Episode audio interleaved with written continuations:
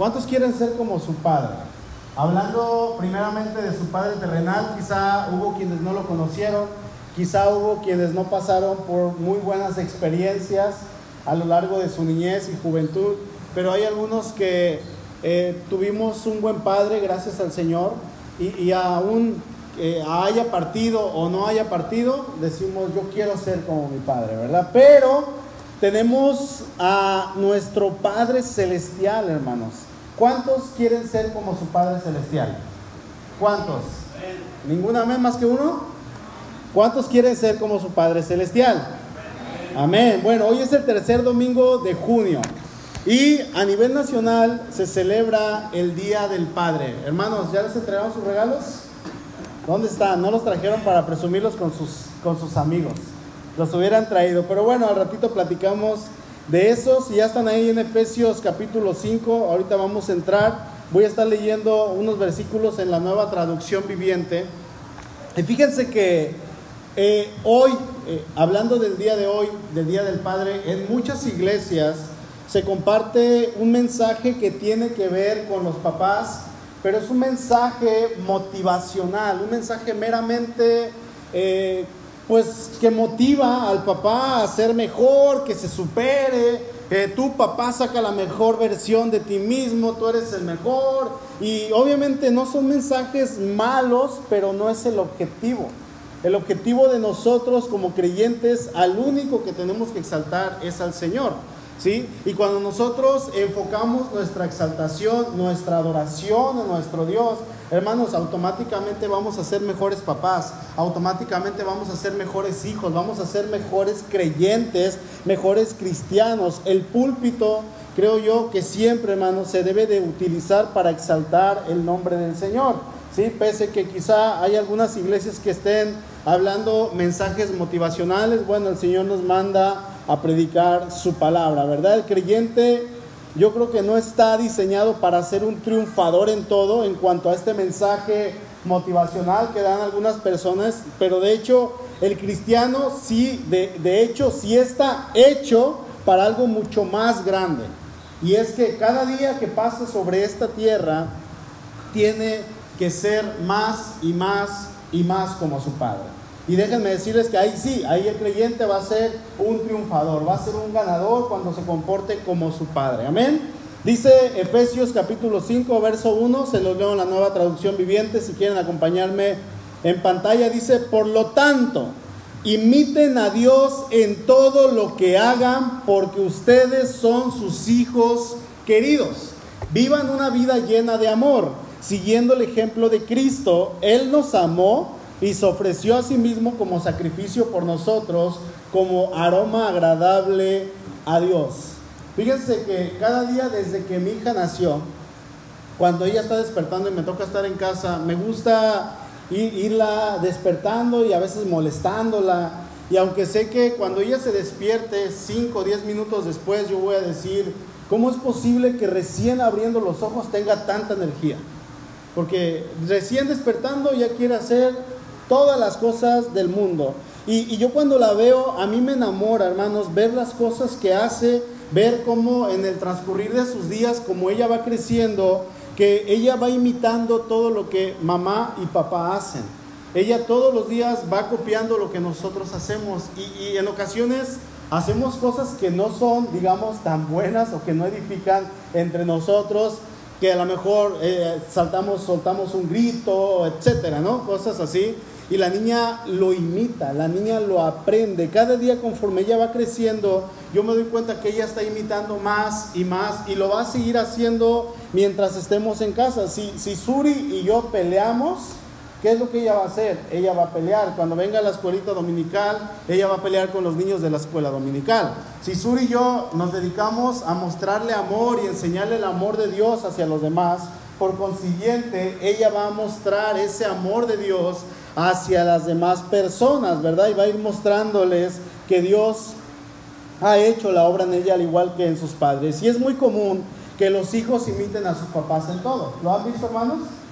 Yo creo que todos los que tenemos hijos lo hemos visto en los gestos, en los tonos de voz, en la forma de vestir, en las costumbres, en las comidas favoritas y podríamos seguir añadiendo a la lista y obviamente todo eso es un proceso lógico porque cuando nosotros pasamos tiempo con alguien, comenzamos a, imitar, a copiar a esa persona y comenzamos a parecernos a esa persona. Comenzamos a hacer lo mismo que esas personas. La Biblia nos dice que nosotros somos hijos de Dios. ¿Sí? Somos hijos de Dios, por lo tanto, el creyente debería tener en su corazón el imitar a quién? A Dios. El parecerse a quién? A Dios. El querer ser como quién? Como Dios, como el Señor. Pero realmente está en nuestro corazón el tomar a Dios como ejemplo e imitarlo.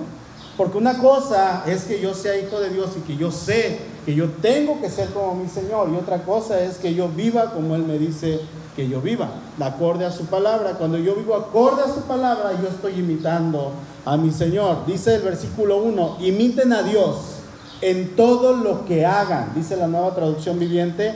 La Reina Valera 60 dice, sed pues imitadores de Dios como hijos amados. Y esta palabra sed, no estamos hablando de una sed de, de beber agua. Esta palabra sed que usa la Reina Valera es un verbo, hermanos, en castellano. Y esta palabra, la terminación ed, la última parte, sabemos que es un imperativo. Y un imperativo es un mandato. Sí, a veces decimos, nuestro hijo es bien imperativo. No, es hiperactivo, ¿verdad? La palabra imperativo es una orden de parte del Señor hacia nosotros. Nosotros debemos de obedecer cuando la palabra nos dice cosas como estas. Sed pues, sean imitadores. Pero ¿por qué Pablo le está diciendo esto a los creyentes de Éfeso?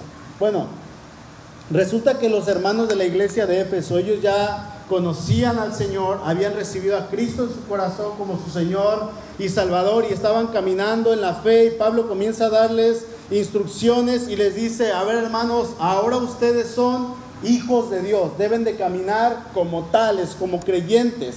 Y Pablo comienza a darles instrucciones que de hecho vamos a encontrar mucho en esta carta, en especial en el capítulo 4. Vamos al capítulo 4, por favor, y dice así el versículo 1.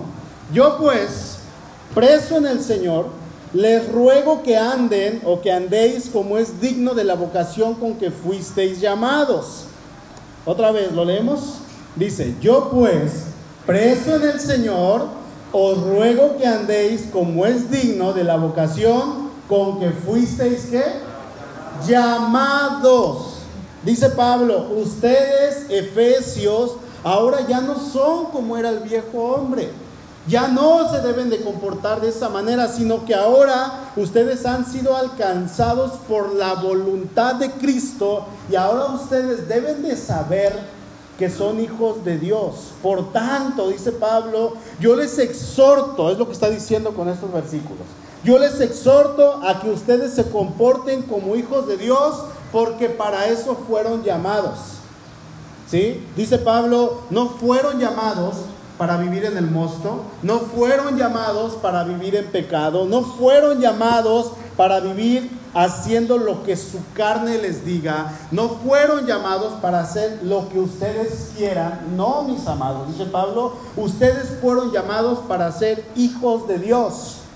Por tanto, ustedes deben de comportarse como tales. Esa es la manera en que deben de comportarse. La palabra llamados que Pablo usa aquí en el versículo 1, es la, es la misma palabra que Pablo usa en Romanos capítulo 8. Si me acompañan, por favor, no pierdan Efesios. Romanos está ahí atrás. Eh, Romanos 8, versículo 30. Pablo usa esta palabra para decir que Dios nos ha llamado cuando ya nos había predestinado. Dice, y a los que predestinó, a estos también llamó. Y a los que llamó, a estos también justificó y a los que justificó, a estos también glorificó. ¿Y saben qué? El Señor nos llamó para ser sus hijos, no desde un plan que Él haya ideado hace 30 o 40 años, o un plan que haya hecho quizá 10 años antes de que Isaí naciera. No, el Señor ya nos tenía contemplados en su mente desde la eternidad. Él ya nos había llamado desde antes de la fundación del mundo y aquellos que llamó, o sea, a nosotros, hermanos, amén, nos justificó. Ahora, ¿qué es la justificación? Tardaríamos horas. La justificación es una clase que tardaría horas y horas en, explicarse, pero en pocas palabras, es el acto, la justificación es el acto que Cristo hace en la cruz dando su vida por nosotros. Él derrama su sangre, nos limpia de toda maldad, nos limpia de toda pecada, pecado, perdón, y nos justifica. Entonces, de manera simple, la justificación es que ahora usted y yo caminamos como justos. Así. Somos justos delante de Dios, ya no somos culpables. Ya no somos de esa manera. Esta justificación que Cristo hace por nosotros, ahora hermanos, nos capacita para poder estar en pie delante de nuestro Señor.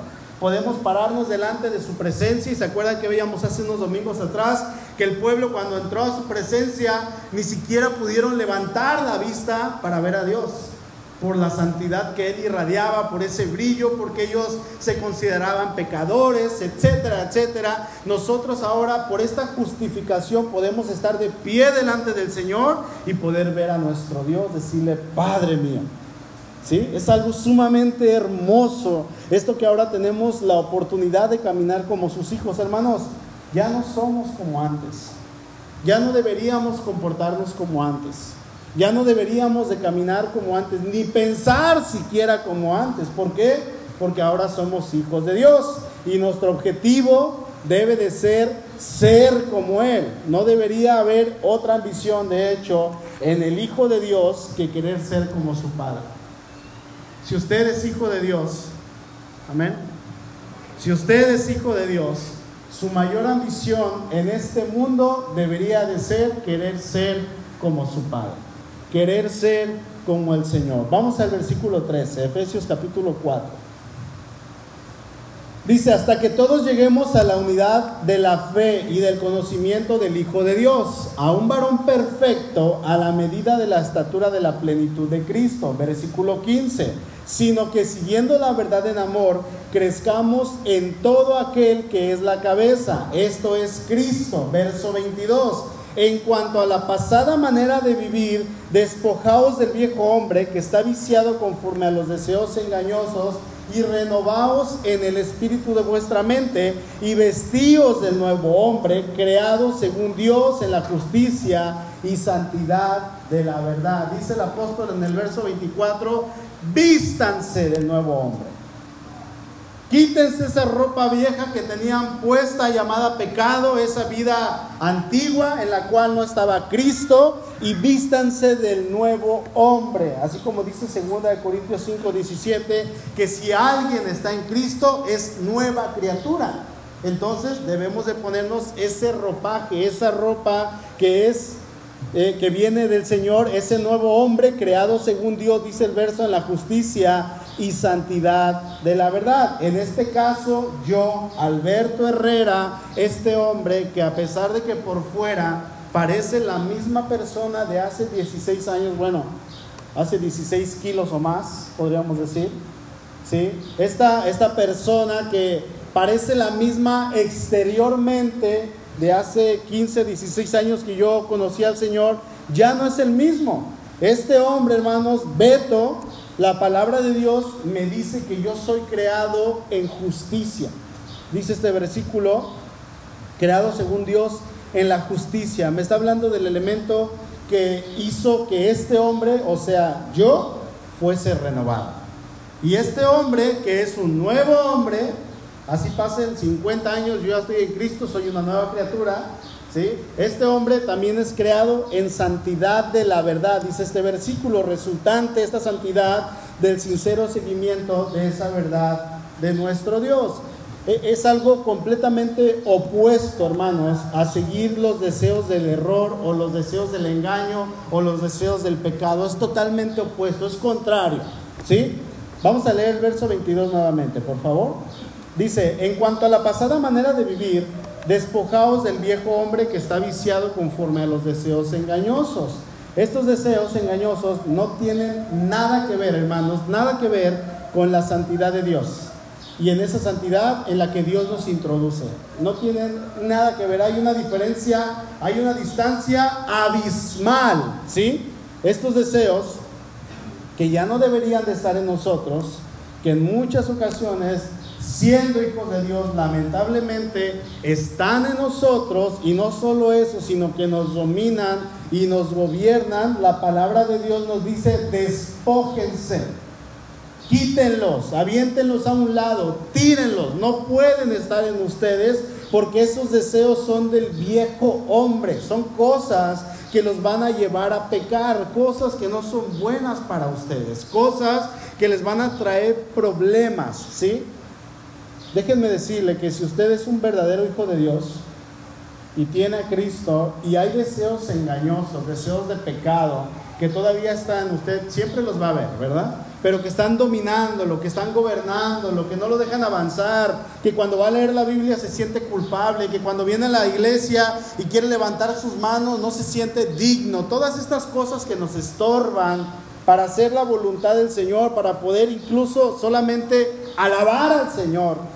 Si están gobernándonos, hermanos, déjeme decirle que si usted es hijo de Dios, no solamente tiene la autoridad para expulsarlo y decirle en el nombre del Señor, yo me rindo a la voluntad del Señor, sino que usted tiene también quien le ayude, se llama el Espíritu Santo.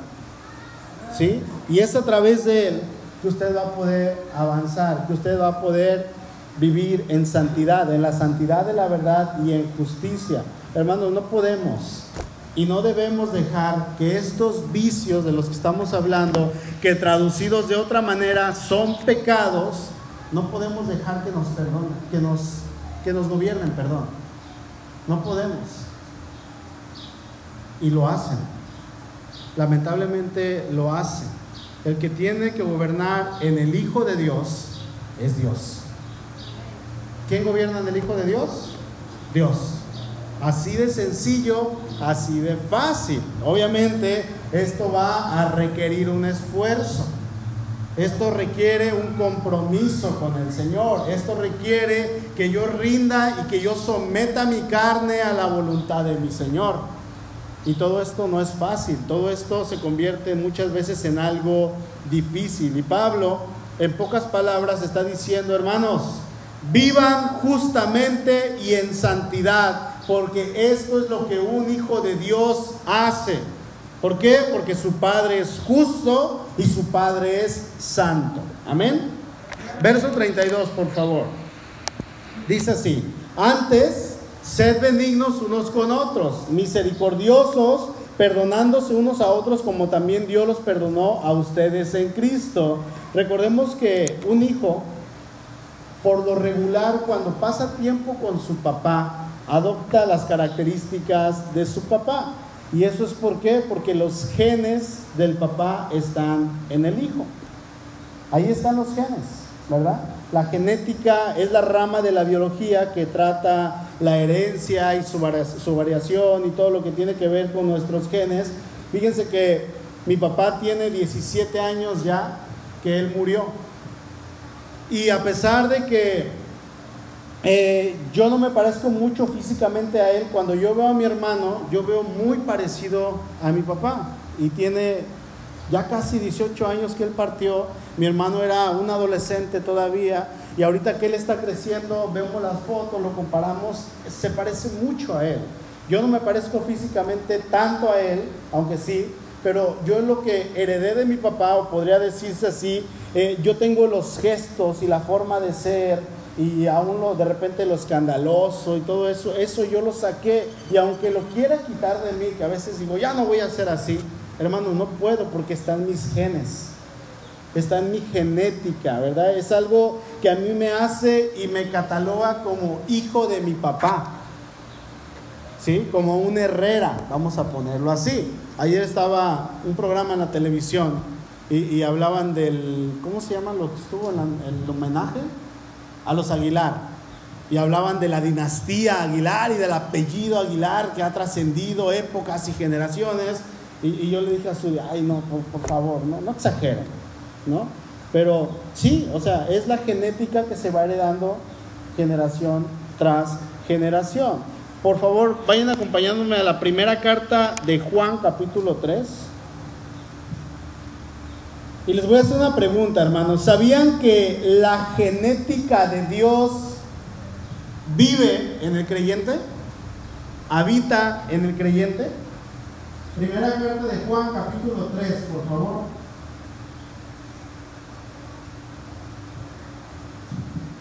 Y esto es algo bien hermoso. Es algo sumamente hermoso. Dice el versículo 9, se los leo primero en la nueva versión internacional. Dice, ninguno que haya nacido de Dios practica el pecado, porque la semilla de Dios permanece en él. No puede practicar el pecado porque ha nacido de Dios. Ahora se los leo en la Reina Valera 60.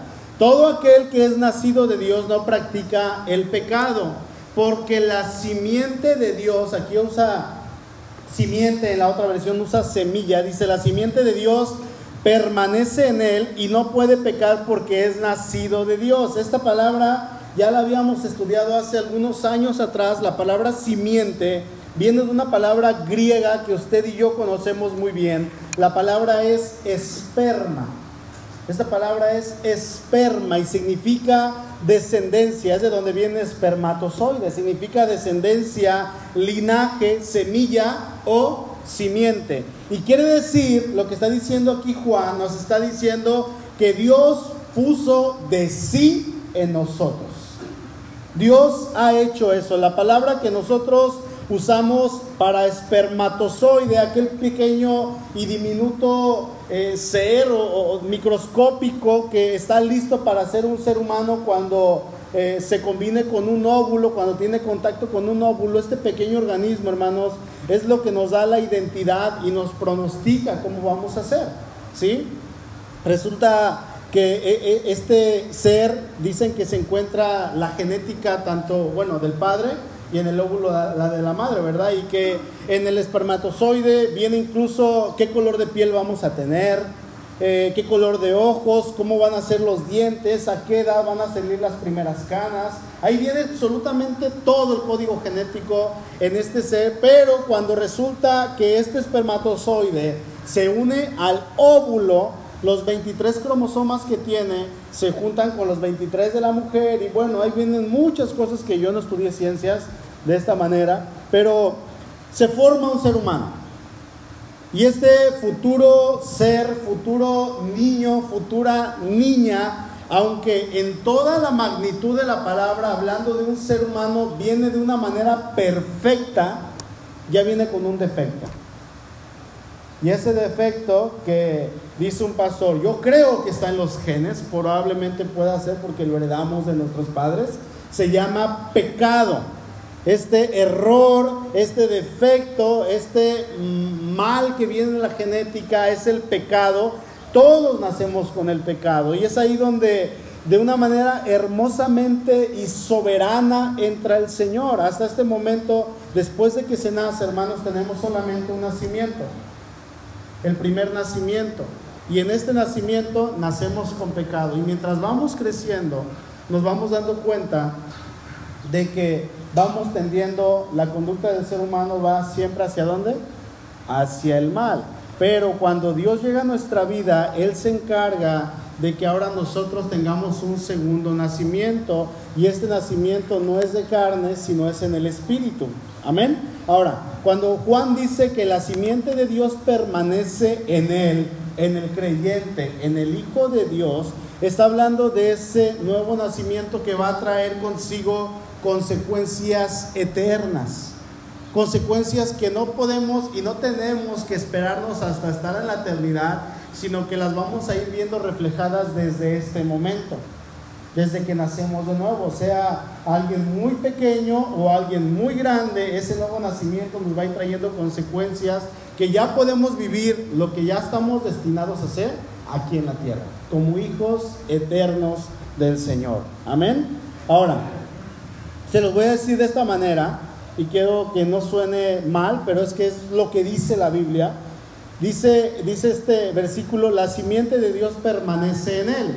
Traducido de otra manera, podríamos traducirlo como que el esperma de Dios permanece en nosotros.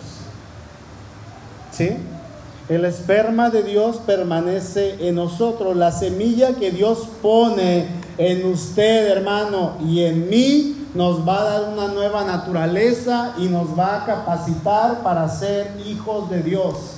Tenemos su apellido y nadie nos lo puede quitar. Nadie, absolutamente nadie. De hecho, la palabra esperma también tiene otro significado. Está relacionado con otra palabra que es griega, significa sembrar. La palabra es espeiro.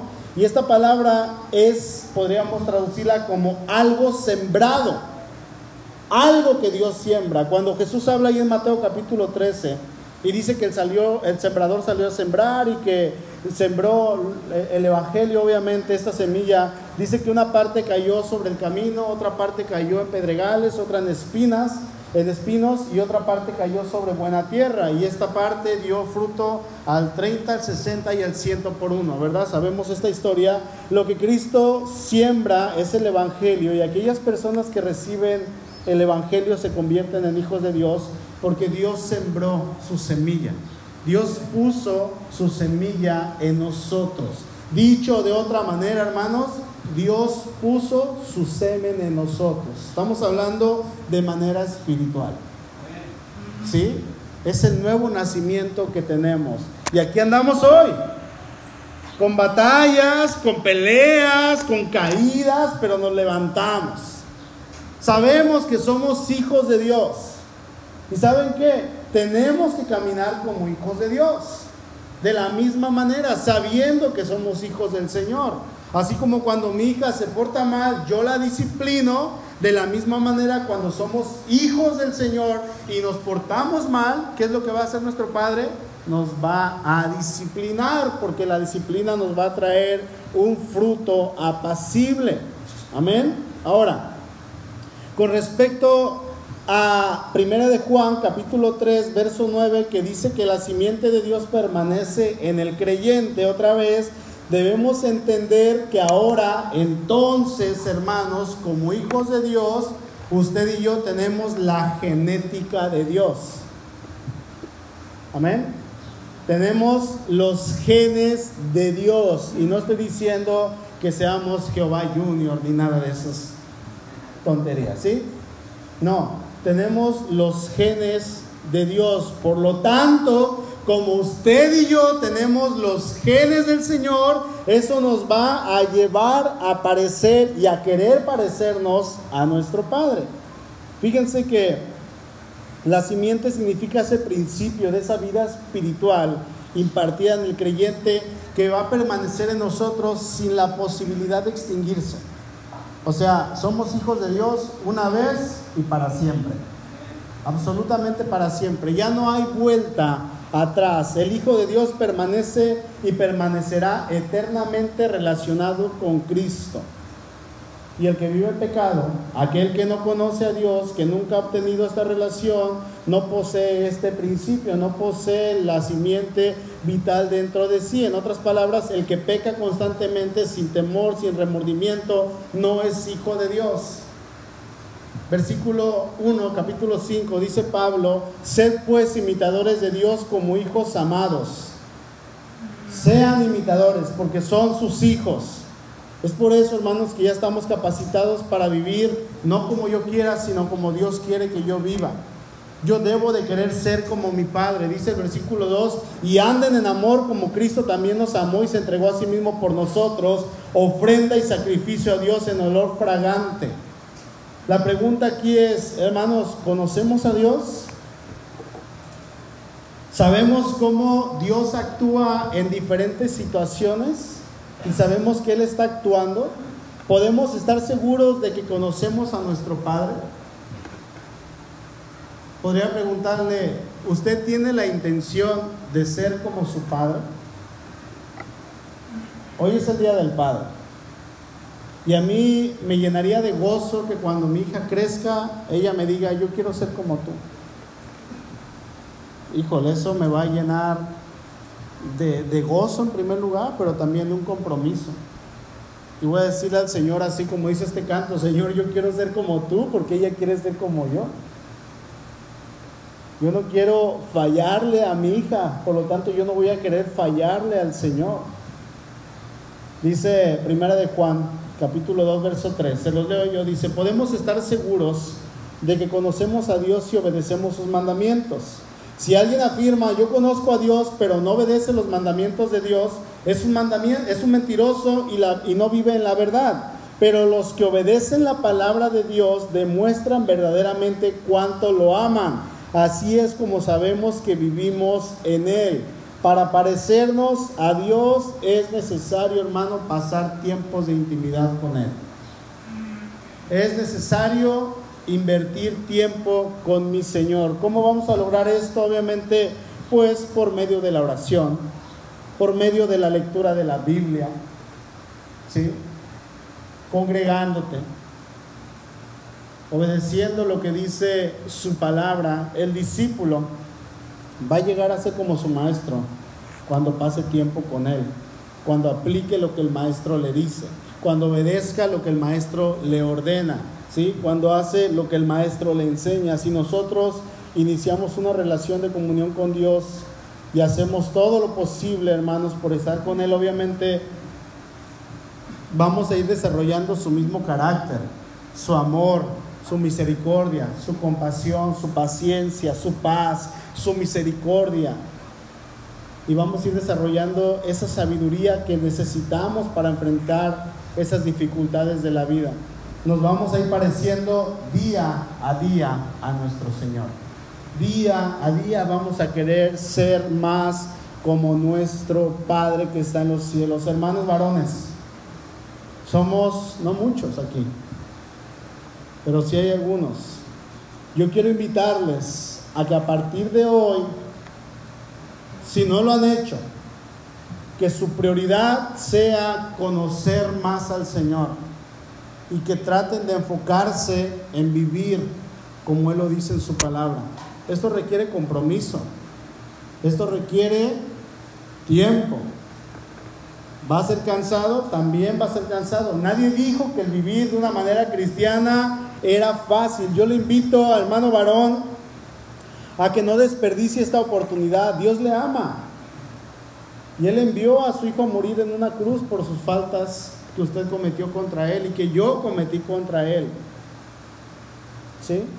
Él dio a su hijo para que usted pudiera ser su hijo y usted pueda tener esa convicción de que usted tiene un Padre en el cielo, pero también en su corazón, que está con usted y que usted cuenta con Él. ¿Sí? Yo le invito, hermano varón, a que si usted quiere ser mejor, simplemente imite a Dios.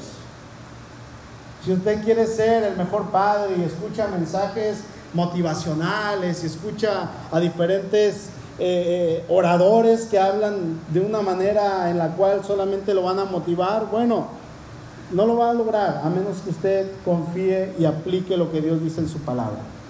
Amén. Vamos a orar, por favor. Padre,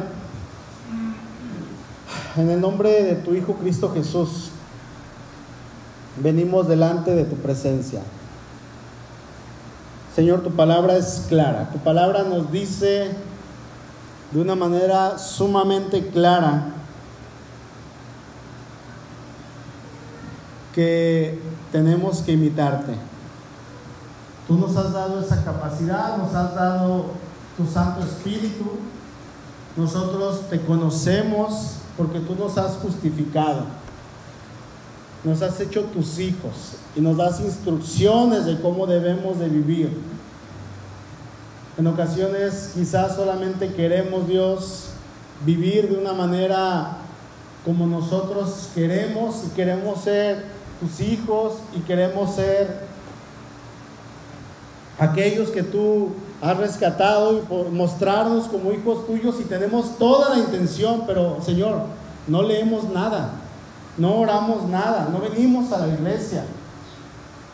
Es imposible, Dios, el poder ser creyentes sin vivir una vida de creyentes, una vida cristiana. Padre, bendice principalmente hoy, yo te ruego por los papás que seas tú obrando en cada uno de los que están aquí presentes, que seas tú, Señor, trabajando en cada uno de los que están en este lugar. Bendice a las mamás. Señor, permite que cada madre y cada padre de este lugar podamos vivir como hijos tuyos. Que nuestra meta sea imitarte, que nuestra meta sea ser como tú, que nuestra meta sea, Señor, vivir así como tú quieres que nosotros vivamos. Gracias, Señor, por tu palabra. Gracias porque hasta este momento tú sigues proveyéndonos de ese alimento que necesitamos. Oramos en el nombre poderoso de Cristo Jesús. Amén. Hermanos, vivamos como hijos de Dios. Vivamos así como la Biblia me dice que yo soy. ¿Sí? Sabía que cuando empezamos a pasar tiempo con alguien, empezamos a copiar a esa persona, empezamos a parecernos a esa persona. Bueno, de la misma manera en como pasamos tiempo con el Padre, vamos a parecernos a Él. ¿Y saben algo? Y ya con esto termino, hermanas. Esto es para ustedes, hermanitas, que son más. Déjenme decirles que a ustedes, como mujeres, les conviene que su esposo se parezca a Dios. Les conviene de una manera, híjole, increíble. Decía el hermano Gustavo el viernes en, matrimonios, a, estas alturas yo considero que es eh, muy peligroso separarse del Señor. ¿Sí? En cualquier momento, hermanos, es peligroso separarse del Señor. Hermanas, yo les invito, por favor, que cuando sus esposos vean que ustedes, vean, perdón, ustedes que ellos están fallando y están menguando en su vida cristiana, hermanas, son su ayuda idónea. Motívenlos, levántenlos, ¿sí? Levántenlos, vente mi amor, vamos a leer la Biblia. Mi amor, vamos a orar. Jálenlo, hermanita. ¿Sí? Jálenlo. Si, si, si él no quiere venir a la iglesia, dile, dígale usted, vamos a la iglesia. Porque a veces como hombres estamos cansados y no queremos y, quiero descansar. Hermano, hermana, levántenlo. Vámonos a la iglesia, al rato descansamos. ¿Sí? Levántelo. No sea partícipe con él porque eso le va a afectar a la larga. Muy feo, le va a afectar. El hecho, hermana, de, que su esposo se parezca a su Padre Celestial, para ustedes va a ser la mayor bendición que usted va a poder experimentar. Tiene un trabajo también.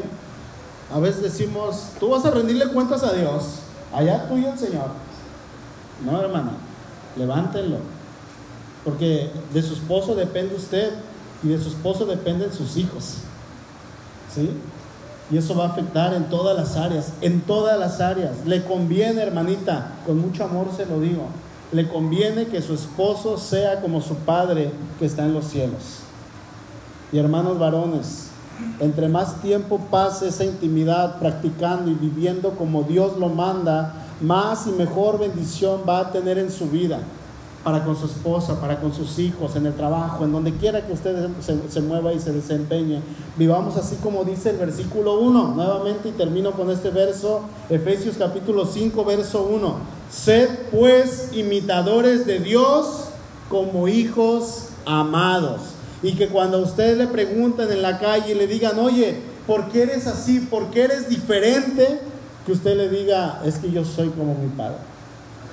Yo soy como él. Pero eres un pecador, yo te he visto, sí, me he caído, pero también me levanto. Yo soy como mi Padre. Amén. Amén. Gracias a Dios por su palabra.